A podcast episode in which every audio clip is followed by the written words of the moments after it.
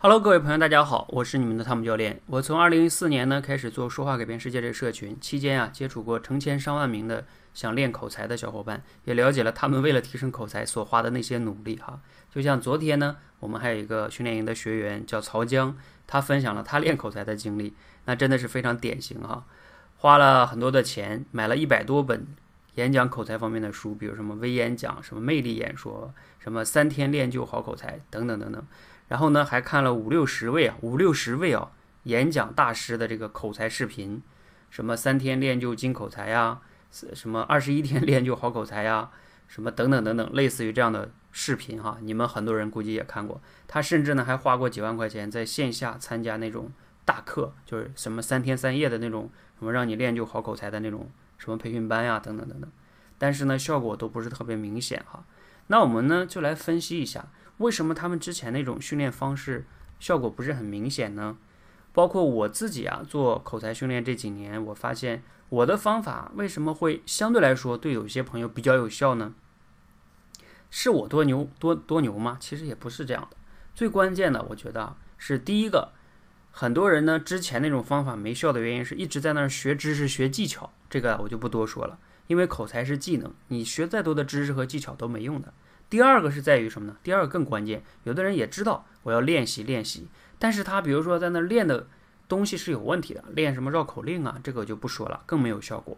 而我呢，最重要是在于我抓住了一个口才里边最重要的核心能力，叫口脑协调能力。这个能力如果不突破，你学再多的知识其实都没用，因为你说不出来呀，对吧？好。那我也提出了口才训练的五个阶段，第一个叫不敢讲，第二个叫讲出来，第三个叫讲得顺，第四个叫讲出彩，第五个才叫自然讲。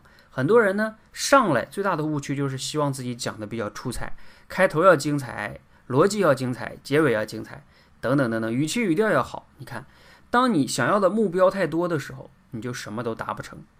而我呢，刚开始甚至最让让大家是什么呢？你忽略那个什么发音不好啊，普通话不好啊，甚至逻辑性你刚开始不太好都没有关系。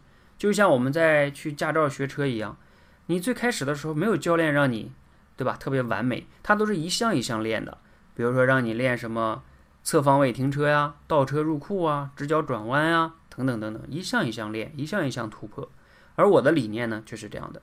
我从六月十六号今年开始哈做这个多维直播练口才这个计划，到现在呢快三个月了，这中间也是不断的在优化和迭代。接下来呢还会有一个重大的迭代哈，就是我会把这个训练的各个阶段划分的更加细，每个阶段呢目标就提升一项能力，这样的话呢大家的目标就明确了。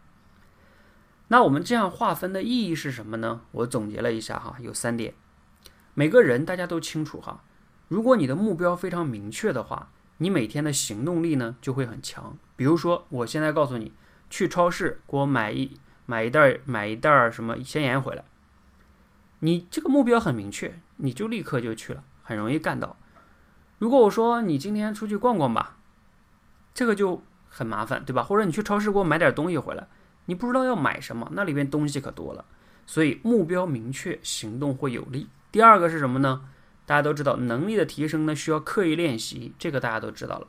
但是刻意练习其实它最重要的一个理念就在于，你一次要提升一个目标，你不能提升太多目标，那样就没有办法刻意练习了。这是第二个哈，刻意练习需要目标明确。第三个是什么呢？当目标明确的时候啊，可以进行通关考核。你看我们去驾校。就是练车的时候也是这样的，对吧？他一项一项考，然后到时候考试的时候也是一项一项考。这样的话呢，你就容易去考过，你也知道自己哪里有问题。那我接下来的理念呢，就是这样的哈。在这里呢，提前要小小的声明一下，可能啊，接下来的训练中呢，大家就会感觉到一些压力，因为有目标啊，因为你有这个考核呀，所以呢，你就会有压力。但是呢，也请大家哈，调整好情绪和状态，有问题呢，及时和我反馈。因为这样的训练呢是最对的，对的方式往往会让你不舒服，但是呢它是进步最快的。同时呢也可以跟大家讲哈，你这样的去跟我练习，你提升的不仅仅是口才，更重要的是你执着于目标，并且呢持续的去行动，包括你的对于遇挫受挫了之后的心态的调整，这些啊都会给你得得到很多的改善。所以其实是一种修行哈，一种修炼。